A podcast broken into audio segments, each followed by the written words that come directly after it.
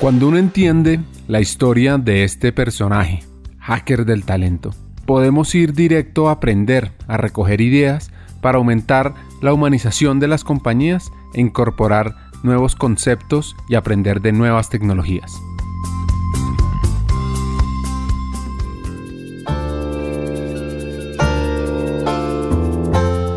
El mundo digital es clave, manejo de data y digitalización.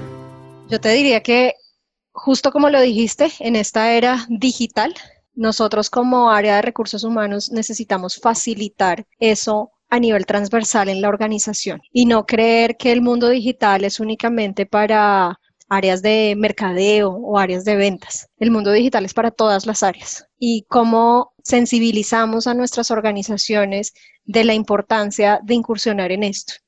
Y desde la cabeza de la organización, cómo lideramos con el ejemplo en el tema de la digitalización. Y cuando me hablo de digitalización no me refiero a los dispositivos que tenemos, que sean los más modernos y demás, o que todos seamos expertos en el mundo de las apps, y todas estas nuevas tendencias que están surgiendo, sino cómo aprovechamos la información que tenemos disponibles, independiente del área en la que estemos. Manejo de data va a hacer que las organizaciones, las funciones y las organizaciones crezcan. Creo que en esos dos me enfocaría yo y recomendaría es digitalización y manejo de la información y toda esta parte de analítica de la información la importancia de la data para sustentar el trabajo en talento humano y lo que ellos llaman Customer Centricity o centrarse en el cliente.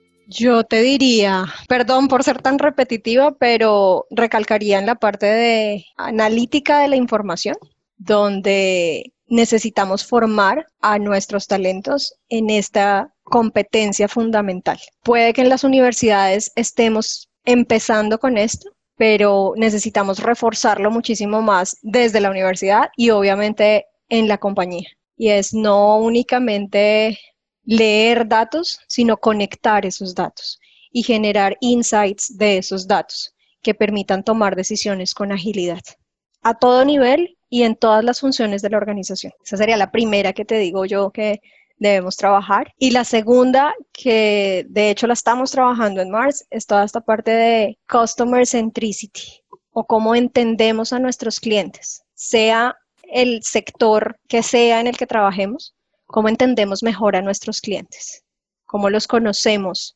más y adaptamos nuestros procesos a lo que ellos quieren y a lo que ellos buscan, no que ellos se adapten a nosotros sino lo inverso. Esas serían las dos competencias que te diría necesitamos trabajar en nuestra gente.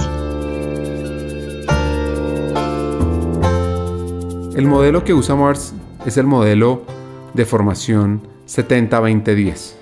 Bueno, te diría, lo primero, ah, hacen parte de nuestra estrategia está definido dentro de nuestra estrategia 2025 de cuáles son las competencias en las cuales nos vamos a enfocar. Estas dos están dentro de esta estrategia. Lo segundo, a través de nuestro modelo de desarrollo de 70-20-10, que sé que muchas compañías ya lo manejan. Nosotros somos fieles creyentes en esto, donde el 70% es aprender haciendo, que lo haces a través de los proyectos que estás trabajando en tu día a día cómo incorporas estas nuevas competencias. Un 20% es aprendiendo de otros, sea de grupos de apoyo, sea coaching o mentoring, para poder desarrollar esta competencia. Y un 10% que sea la parte formal. También nos estamos apalancando en una plataforma global, eh, porque esto hace parte de la estrategia global, eh, una plataforma de formación 100% virtual, también moviéndonos hacia la parte de digitalización, donde todos nuestros asociados o nuestros empleados pueden tener acceso a estos cursos de formación. Entonces, así te diría que estamos buscando cerrar el gap. Tiene además un sistema interesante con lo siguiente.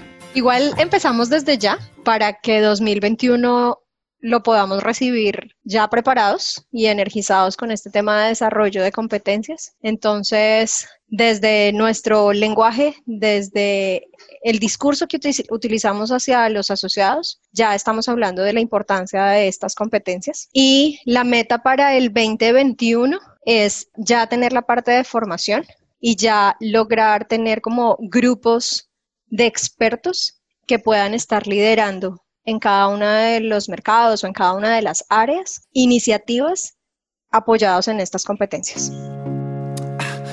Hagamos una pausa. Hackers del Talento busca humanizar las compañías, compartir experiencias y mejorar la realidad laboral en Hispanoamérica.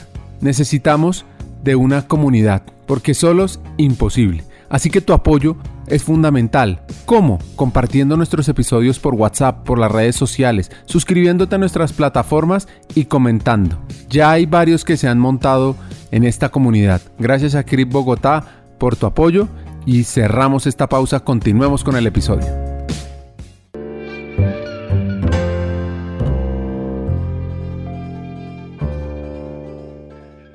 ¿El mejor consejo que le han dado?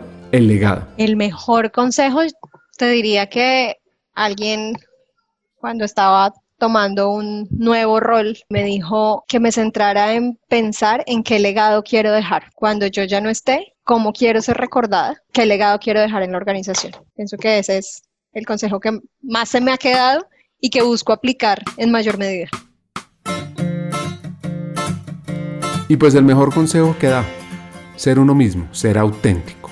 Yo siempre le digo a la gente que que sean auténticos, que sean ellos mismos. Sea para una entrevista que siempre te buscan a ti y te piden consejos, sea recién llegado a una organización, sea asumiendo un nuevo rol, les digo, no pierdan su esencia, sean auténticos y no hagan las cosas por agradar a alguien, porque si no eres tú, seguramente los resultados no van a ser tan genuinos ni tan buenos. Si no les gusta la manera como eres, eh, seguramente no es la organización en la que quieres estar. Lo primero es conserva tu esencia, actúa siguiendo tus instintos, siguiendo lo que tu corazón, tu experiencia te dictan y no por buscar agradar a otras personas. ¿Cómo hacer de recursos humanos un área fuera de serie?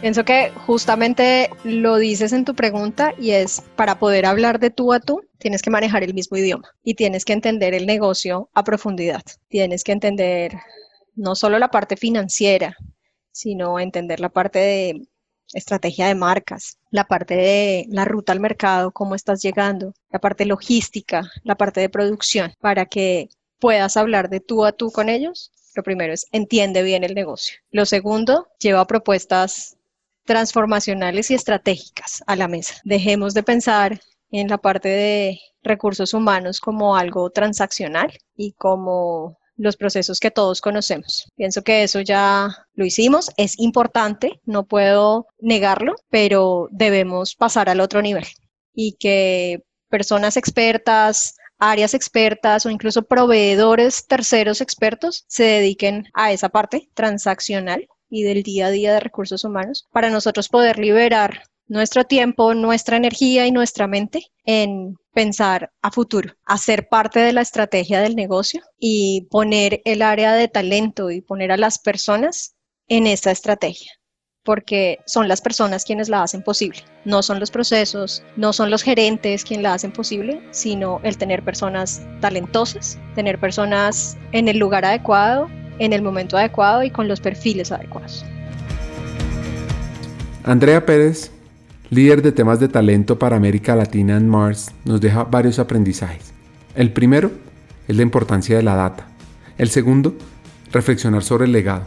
Conversar con uno mismo y pensar qué quiero dejar en la gente con la cual yo me relaciono, en los actores de interés, en mis jefes, en mis compañeros de trabajo y las personas que yo lidero.